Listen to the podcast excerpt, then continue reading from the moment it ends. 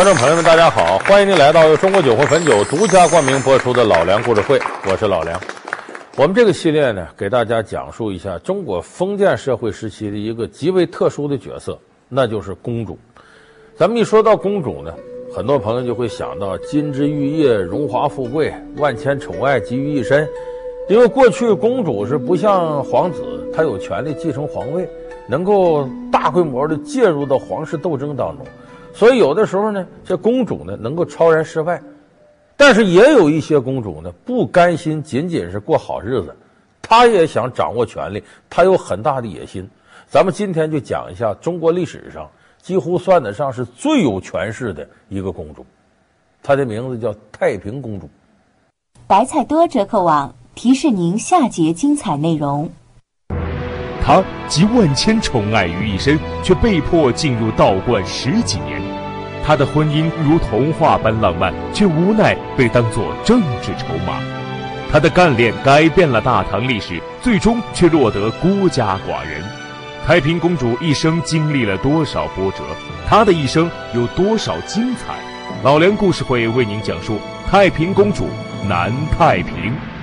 太平公主这名字一听，很多人想起来说：“我看过电视剧《大明宫词》，太平公主是武则天的女儿。”所以，正因为她是武则天的女儿，太平公主在中国历史上最为传奇的色彩出现了。什么呢？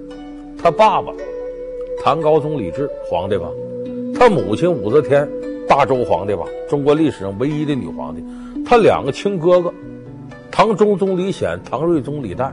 也就是说，中国历史上就这么一个女人。她爸爸、她妈妈、她俩哥哥全是皇帝，你不可能再找出第二个女人能够有这么高的政治地位，就荣华富贵到这种程度。所以，咱们今天就给大伙说说这位传奇色彩很浓厚的太平公主。咱们先得说太平公主叫什么？有人说，那还用说太平公主叫太平呗？不对，这个太平公主是她个封号，这个封号是从她的道号来的。有人说，这怎么还道号呢？她出过家吗？对。太平公主历史上出过两次家当道姑，这个呢正史上有记载。他两次出家，第一次出家是八岁的时候，就不点小孩呢就出家。这孩子打小啊，要是体格不好，比较弱，呃，有人就建议呢把他送到道观里头啊，或者寺庙里头养活，意思得到这元始天尊庇护啊，得到这个如来佛祖保佑啊，这孩子能健康的成长。据说太平公主小时候呢，身子骨不怎么硬朗。武则天琢磨呢，给她送道观里吧。她最后的这个道号是“太平”二字，后来叫的太平公主是她本身的道号。说她两次出家，八岁时候是一次，后来到十几岁以后又出家了一次。这次出家是政治原因，什么呢？她到了十来岁之后啊，呃，公主长得也漂亮，金枝玉叶。其实咱们都说说公主这漂亮那漂亮。到底漂亮成啥样，咱谁也没见过。她因为她地位高，自然而然的人就想象这公主得多漂亮。所以说太平公主是如花似玉什么的，这历史没留下什么证据。但是她这位置在这儿呢，一家女百家求，何况是公主了，而且声名远播。那个时候呢，呃，咱都知道这个吐蕃国一点点强大起来了。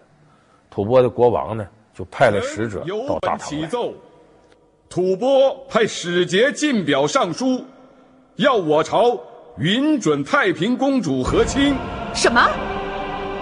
他们指名道姓要太平公主？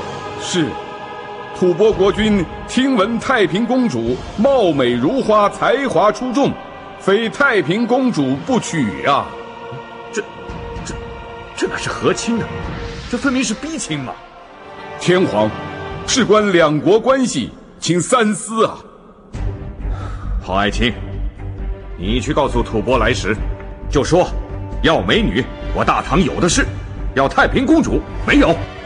这件事情关系重大，还是容我和天皇再想一想吧。武则天舍不得，为啥呢？就这么一个女儿，哪舍得把女儿嫁到吐蕃那个荒寒之地去受那苦去？怎么他也不如大唐这儿繁华呀。再说武则天有太平公主呢，是四十岁，搁现在来说就高龄产妇了。她在之后不可能再有孩子了，所以对这个小女儿疼爱有加。皇儿什么都知道了，吐蕃要皇儿去和亲。如果舍了皇儿，能保边境太平，那皇儿才是真正的太平公主。胡说！朕宁可失掉整个长安，也不能失去朕的公主啊！太平，你放心，母后绝对不会让你这么小就远嫁吐蕃，更不会为了这件事情跟吐蕃开战的。可是呢，人家蜀国来求亲来了，只要两国通好，一般不能驳人面子。可是又真舍不得，所以武则天想个办法，这么着吧，让我这闺女出家。你个出家了，她就不能婚配了，而且有理由了，你别别找我姑娘了，她出家了，她这辈子都不成家了，你回去吧。天皇已经下旨，让太平再入道观，做一名道姑吧。啊，好大人。你就这样去告诉吐蕃使臣吧。太平公主已经出家做了道姑，天皇已经下旨建造太平观，供太平公主静修之用。这，我相信吐蕃君王绝不会因为这点小事向我大唐开战的。有个恰当的理由回绝吐蕃使者，所以这个这时候太平公主奉母命二次出家。是为了躲这场跨国婚姻，所以这是太平公主两次出家。但你说出家了，说这个，呃，就不想婚配的事，不可能。那个少女这个年龄十六七岁，那不想找婆家，就想这个事儿。所以太平公主一天天大起来了，跟自己这母亲就开始说了：“你不能因为我这是真出家，我这不是真出家，假出家呀。所以我该找婆家得找婆家，你给我想办法找啊。”父皇是不是太偏心了？你父皇怎么偏心了？我也是母后亲生的，难道一辈子待在太平观，一辈子当道姑不成？当初是为了对付吐蕃，故意挑衅，才把你送进太平观做了道姑。现在啊，是可以还俗了。是啊，是啊，先还俗，再选驸马爷。啊，就这么着，武则天疼爱这女儿，说行，一定给你找个如意郎君。挑来挑去呢，挑个不错的男孩。这个男人名字叫薛绍，也是反正高门显贵家族出身。是谁呢？这个薛绍是唐高宗李治的亲外甥，呃，长安公主的儿子，叫薛绍。这个名气大大在哪儿呢？这个男孩在朝廷上一出现，大家交口称赞。为啥？美男子，白白净净漂亮，还有文采。搁现在话说，那就是小鲜肉。微臣薛绍。叩见二圣，平身吧，驸马。薛将军，公主是我一生的精血，除大唐社稷之外，全部的想念。公主是我最珍爱的骨肉，是我在这个世界上最不希望见到她受委屈的人，你懂吗？微臣明白。就这么，这个薛绍呢，和这个太平公主成亲了。那么呢，这个薛绍呢，和太平公主两个人呢，金童玉女，郎才女貌，也是过得恩恩爱爱。两人呢，过了七年，这个七年之后出事儿了。什么事儿呢？这武则天一天一天权力大了，就露出要做女皇的这个野心了，引起了唐朝李姓宗室的不满，纠集一伙人就要谋反。谋反这时候呢，把老薛家给卷进去了。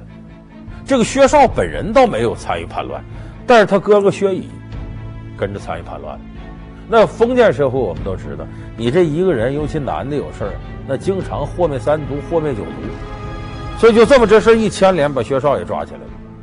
武则天也没管自个女儿感受，因为在权力斗争和亲情之间，武则天是倾向前者。如果她要充分考虑亲情，武则天也不可能成为女皇帝。最后，薛绍死在监狱里，据说是饿死了。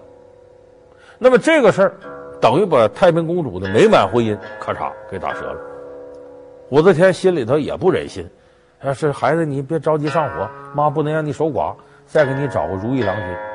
再找，这时候武则天是从政治角度考虑，为啥？这个时候她已经紧锣密鼓的开始要当女皇了。就这么着呢，找来找去呢，找到了武氏子弟，也是武则天一个侄子。名字叫武攸济。慌张的凝望着我的丈夫，大周朝的新一任驸马，像是在审视我未来的生活。我从来没有这样仔细的看过他，他是健硕的，然而却流于沉重，头脑由于缺乏想象力而像他发达的肌肉那样朴实。而笨拙。告诉单皇，公主回来了，饿了啊！其实太平公主跟这个人都不认识。你想这种情况下，她又不是一个情窦初开的少女，就想着嫁人了，她已经有判断了，其实是不怎么满意。但是这个时候箭在弦上，不得不发，也就她了。你要换一人，可能还不如她呢。就这么着，太平公主嫁给了武攸暨，也就老李家跟老武家联姻了。这其实是一次政治联姻。那么就在他俩结婚之后两个月，武则天身登大宝，改大唐国号为大周，当了女皇的。所以，其实太平公主的第二次婚姻，严格意义上说是政治婚姻。虽然呢，太平公主不见得怎么喜欢这个武攸暨，但两个人也在一块平平安安的过了二十二年。老梁故事会为您讲述太平公主南太平。老梁故事会是由中国酒魂汾酒独家冠名播出。那么按照常理来讲啊，作为个女人，如果这老公要疼自个儿，孩子各方面也不错，一般女人是很难卷入到政治斗争当中。何况中国封建社会呢，男尊女卑，像武则天这属于绝对的另类。为啥？武则天她本身就是女皇，她有的时候就担心自己根不红苗不正，老李家都要反对她。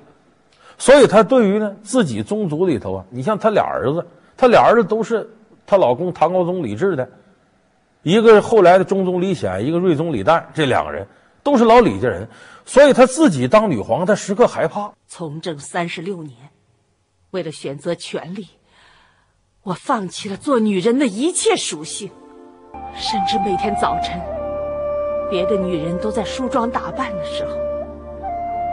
我却在冥思苦想，为国事忧心忡忡。我做的哪件事是女人该做的？三十六年了，我牺牲了一切女人的快乐，把我所有的关注与体验都倾注在朝政上，这甚至，甚至已经变成了我唯一的爱情。所以武则天有什么朝政大事啊？不大敢跟自己儿子商量，那跟谁商量呢？身边的近人除了俩儿子，就这个女儿太平公主。他觉得我女儿不能反对我呀，他也没有说是一定要登位的这样的野心呢，不像我似的。说武则天有什么朝中大事啊，就跟自个女儿商量。也就是说，武则天有不少决策是太平公主给出的主意。你这么干时间长了，朝里大臣一看，哦。我要直接跟武则天说呢，天后一怒，我项上人头不保啊！我要通过太平公主走女儿线路，我要把太平公主说通了，她劝她妈，这事儿不就成了吗？母亲，您不能这样做，您正在抛弃耿直豪迈的忠贞之士。母亲一生清明勤勉，到了晚年更应该自律。当年酷吏制度盛行之时，每天有上百人进京告密。而现在，又有多少鬼迷心窍、阿谀奉承之辈，利用您的闲情逸致来偷取荣华富贵呢？现在朝风日下，造成的危害，比当年大行酷吏之时更为严重。婉儿，记下来。太平公主，大胆直言，进谏有益。赏各色彩锦百匹，所以朝中一些大臣为了争权夺利，大多数都想法巴结太平公主。结果这么一来，太平公主的社交范围越来越广，他能控制的资源越来越多，范围越来越大。你记住，人要是控制资源多了，他想没野心都难。我是不是得干点事儿啊？这一干点事儿，这个危害就上来了。太平公主卷入政治斗争，就是这个道理。她到了她中年以后，太平公主先后卷入三次巨大的政治斗争。有的时候不是她想进去，人家非拽着她；你像他参与的头一次政治斗争，这是武则天晚年的事儿。武则天晚年呢，有两个男宠，张易之、张昌忠，这是哥俩。这哥俩呢，在朝里仗着武则天宠爱呢，顺我者昌，逆我者亡，干了不少坏事，得罪了一圈人，呃，甚至还呃弹劾了太平公主。后来有个情人司礼丞高简，也让他给收拾了，所以他也把太平公主得罪了。那么这种情况下，宰相张建之站出来了。张易之和张昌宗挟持武皇，封锁洛阳，这谋反之心已经昭然若揭。天下在为他的年迈付出代价，他必须为朝廷的命运退位，一定要为自己的政治名誉退位，这是他唯一的选择。所以，我们应该急速逆旨，报请武皇，建议让显监国。这样不仅能探得虚实，也能逼张易之有所行动。就说不能再持续这样状况。这两个奸佞得把这个天下都给祸还了，而且他俩为什么那么横呢？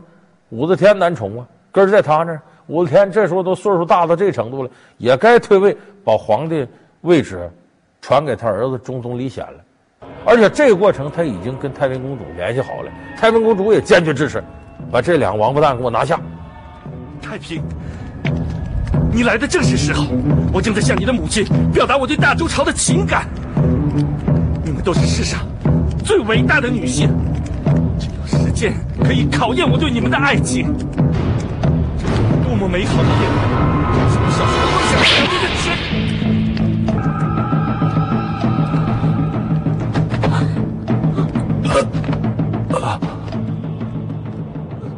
把这两个奸佞弄死不说呢，逼着武则天退位，把位置传给儿子中宗李显。这个在中国历史上很有名，叫神龙政变。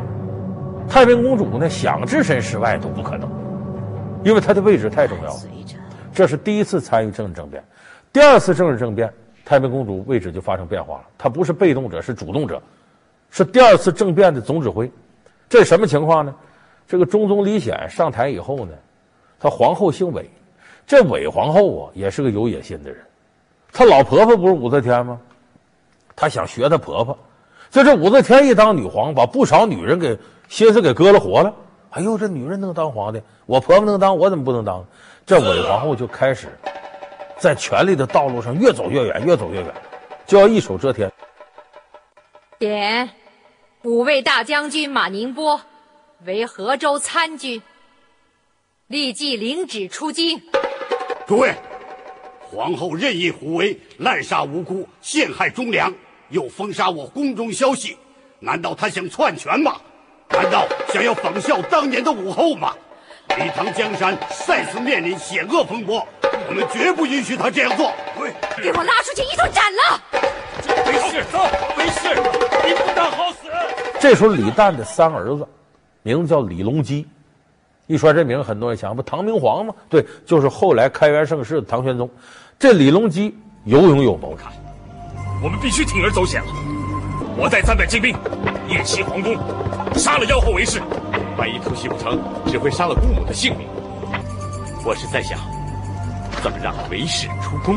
除非有重大变故，否则他不会出宫的。我们必须让他出宫。他就直接找自个儿亲姑姑，谁就太平公主，说咱得联手，这韦皇后早晚得出事儿。于是呢。太平公主兼当总指挥，李隆基当前不正义先锋官，发起了唐朝中叶时候有名的叫唐隆政变。这一次政变呢，也杀到宫里，头诛灭韦皇后一族。我不能让你死在我的面前，要死我们一起死。你是我唯一的亲人，你再死了，我的一生就将彻底在黑暗中告终。到落下来的时候，你最好别动。请您尊重我的荣誉。